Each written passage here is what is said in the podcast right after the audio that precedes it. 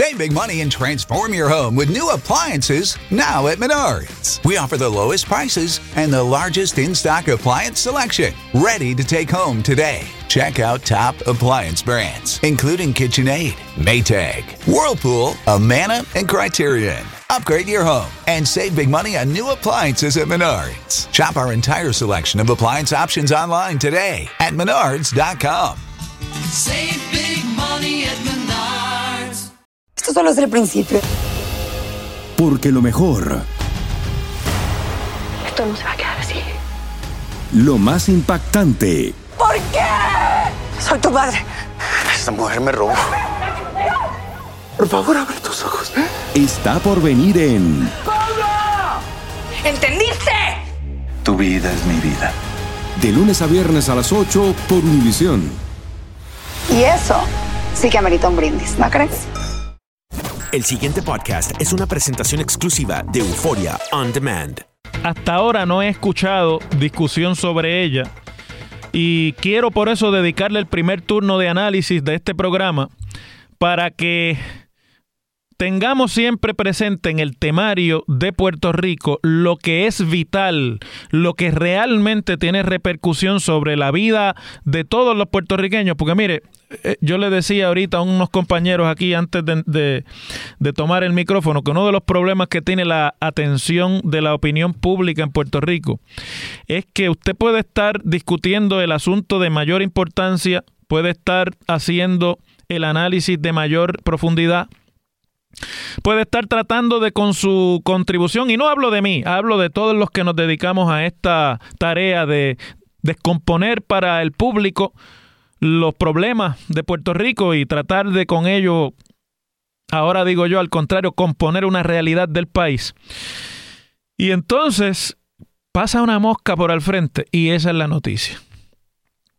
Se convierte eso en el issue y la mosca si es majadera y vuelve o si es de las que cuando vuela le zumban las alas, pues olvídese, esa es una noticia que dura más de un día tenemos ese problema, no en Puerto Rico, es un problema general de los medios de comunicación y de la atención pública, que lo, lo inmediato se, se lleva a lo importante y lo urgente se lleva a lo trascendental. Y eso pues en la medida de lo posible, no es que uno siempre va a estar concentrado en eso, pero en la medida de lo posible, en este espacio de radio, nosotros tratamos de evitarlo porque hay muchas otras cosas sobre las cuales de verdad el país tiene que reflexionar y además se tienen que enterar.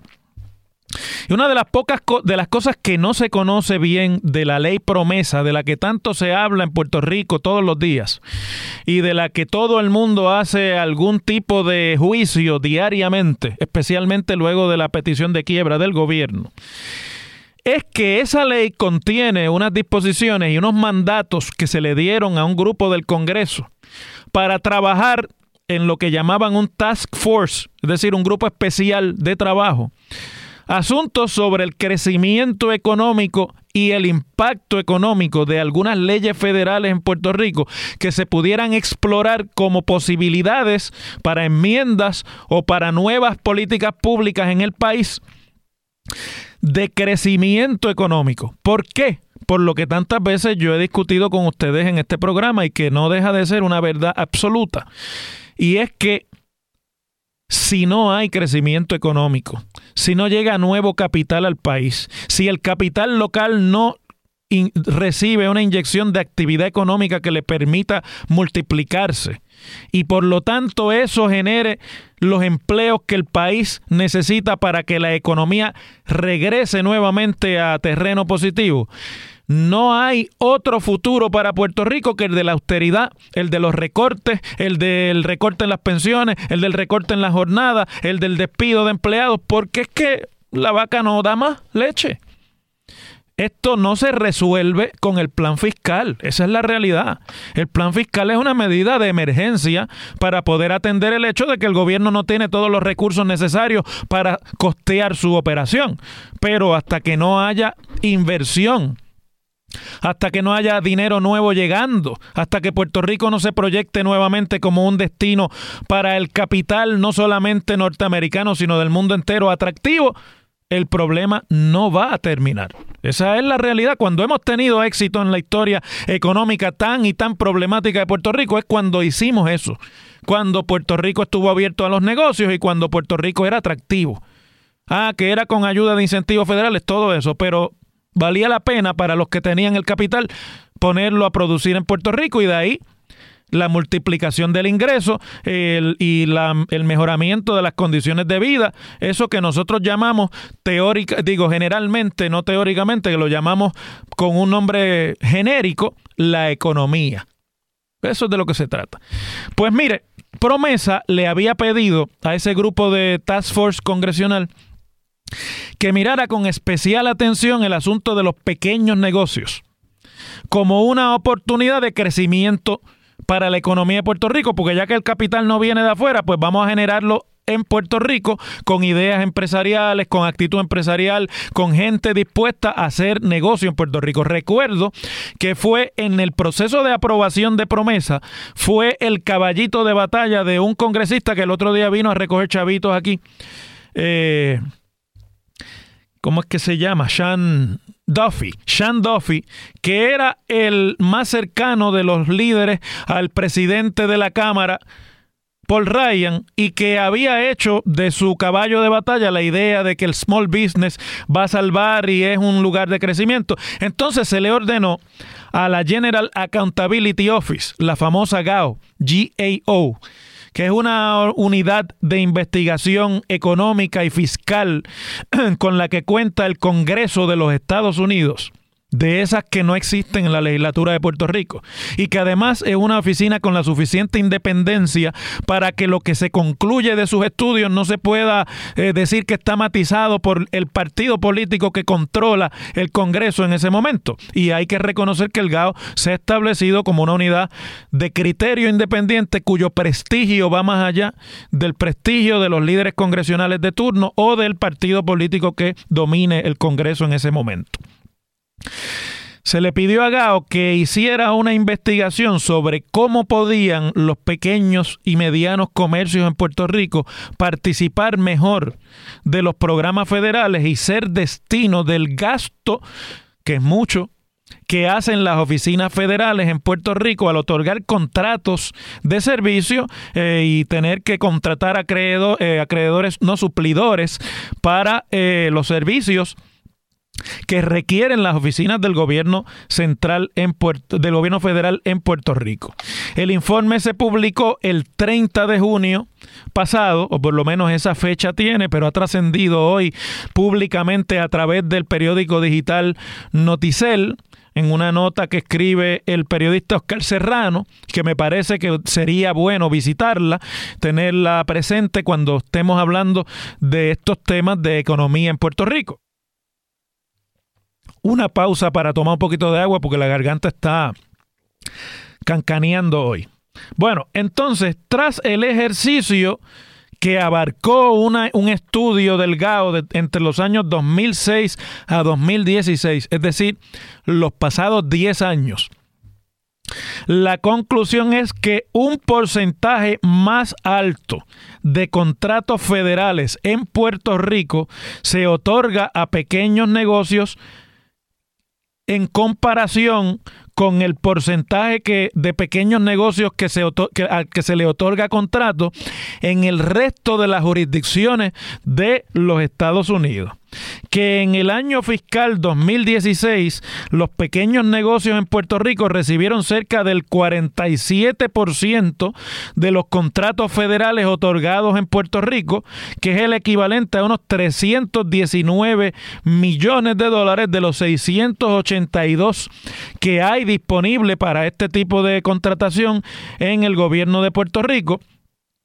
47% es casi la mitad de los contratos. Comparado esto con un 23% de los contratos federales que se otorgan a pequeños negocios en el resto de la nación americana. Es decir, que mientras en Puerto Rico es un poquito menos de la mitad, en el resto de la nación en el resto de las jurisdicciones el promedio es un poco menos de una cuarta parte. Es decir, que aún así los pequeños y medianos negocios salen bien en Puerto Rico en términos de la contratación de servicios de parte del gobierno federal. Y añadieron a la vez que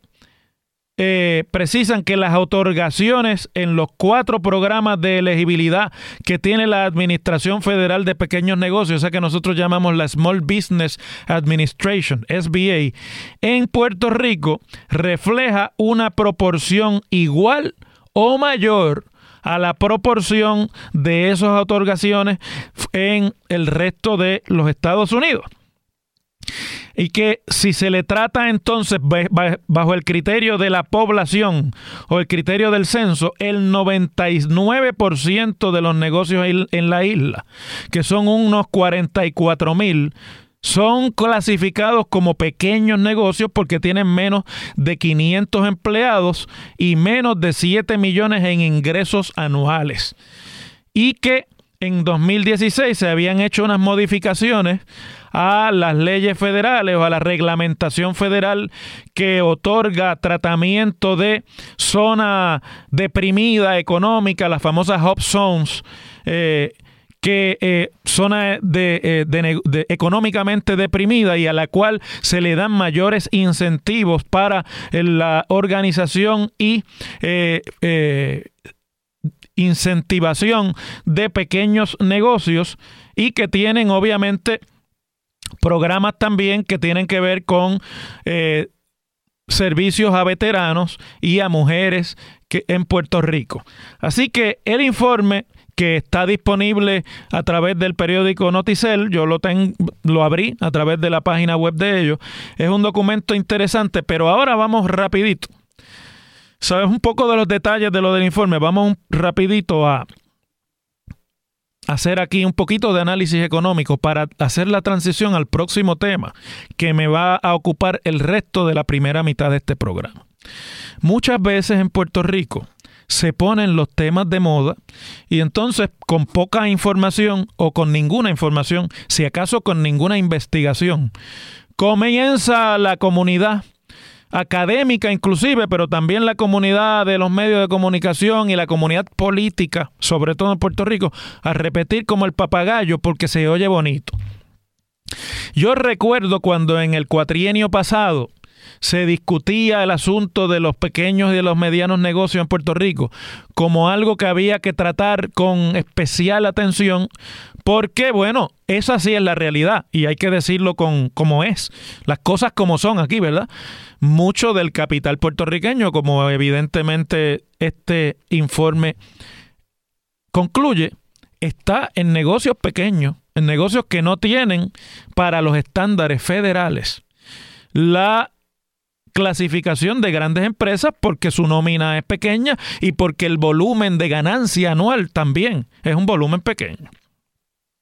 Entonces yo recuerdo que se discutía mucho eso. Yo era entonces presidente de la Comisión de Gobierno del Senado, pero a la Comisión de Gobierno del Senado se le había dado jurisdicción sobre los asuntos económicos en Puerto Rico, porque la, Comisión de Gobierno es una especie de comisión pulpo en cada cuatrenio, dependiendo del interés del presidente y de los senadores de cada cuatrenio, se cambia, se modifica o se amplía o se reduce su jurisdicción. Y como yo tenía como senador una, un interés eh, sobre el asunto del crecimiento económico y la creación de empleo en Puerto Rico, pues pedí que se me diera desde la Comisión de Gobierno jurisdicción sobre la legislación económica y así se hizo. Y entonces discutimos muchas veces en mesas redondas y también en caucus y demás que el problema en Puerto Rico, el problema económico de Puerto Rico no se podía resolver con el estímulo de los pequeños y de los medianos negocios, que como política pública es importante, no quiero que se me malinterprete aquí, yo no estoy diciendo aquí que los pequeños y medianos negocios no son importantes, pero que el tamaño de la reparación de la economía que Puerto Rico necesita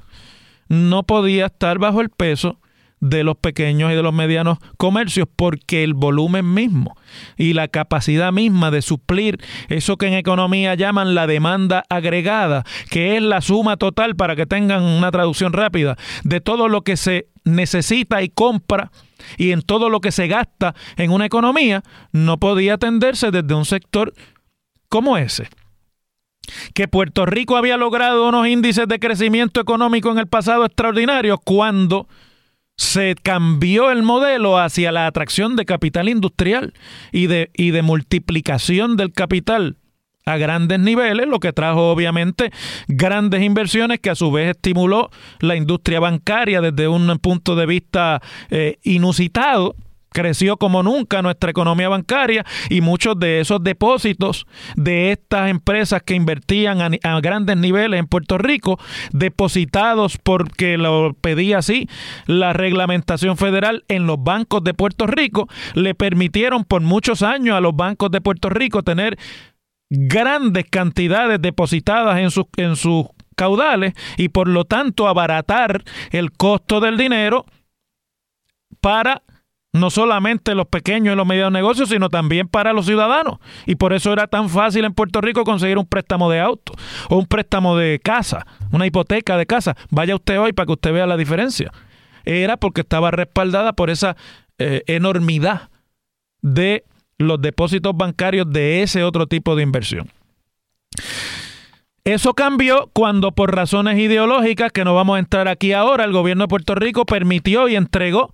que el Congreso de los Estados Unidos y la administración Clinton, que por eso nunca he entendido la infatuación que hay con los Clinton en este país, que son uno de los presidentes que peor se portó con Puerto Rico en términos económicos, y, aquí en Puerto Rico es como si fueran dioses los Clinton. Pues, cuando se llevaron el incentivo 936, ¿usted esté o no a favor de lo que eso hacía? Con eso también se fue una gran cantidad del capital que estaba invertido en Puerto Rico y muchos de los empleos también. Entonces se decía que eso se iba a sustituir por un eh, incentivo a la nómina de las empresas. Esas empresas no estaban en Puerto Rico por la nómina, sino por el capital por la, las grandes sumas de ganancias que podían hacer en Puerto Rico, parte de lo cual el incentivo le obligaba a invertirlo en la economía de Puerto Rico. Muchos se lo llevaban, pero otros lo tenían que invertir en el país. Una vez eso cambió, usted pueda estar de acuerdo o no con lo que sucedió, el modelo económico de Puerto Rico colapsó.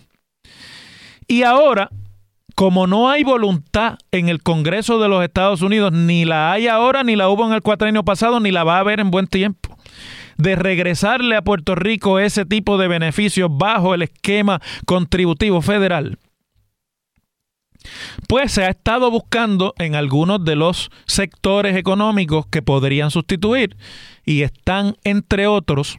están no solamente que estaban, sino que siguen estando los pequeños y medianos negocios. Lo que queda evidenciado con este eh, informe es que la salvación de los pequeños y de los medianos negocios, cosa es terrible porque a hoy mismo, hoy día, parte fundamental de los ingresos que el país recibe son los ingresos de los fondos federales y de las transferencias federales. Ya se ha demostrado en este estudio que los pequeños y medianos negocios en Puerto Rico participan casi en un 25% más de esas contrataciones que en el resto de los Estados Unidos. Y eso me lleva entonces a concluir que hay que poner manos a la obra en el país para diseñar un mecanismo que atraiga inversión de grandes cantidades y de otros mercados que no sean el mercado interno a la economía de Puerto Rico y que de lo contrario el asunto ni lo resuelve el plan fiscal ni lo resuelven las migajas que de contratación gubernamental puedan caerle a los pequeños y medianos comercios en Puerto Rico. Y eso hay que discutirlo así para que no sigamos siendo presa de las demagogias que cada cuatro años alguien se inventa para convencer a los demás de que le den su voto a base de esta gran, extraordinaria idea. Porque si no, sucede que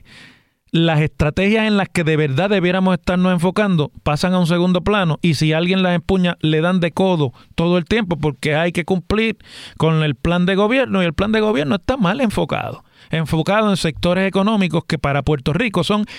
no que sean irrelevantes, pero no tienen la capacidad que necesita la economía de Puerto Rico de salir del hoyo. Se necesitan grandes cantidades de inversión privada en Puerto Rico para sacar la economía del hoyo. Y eso,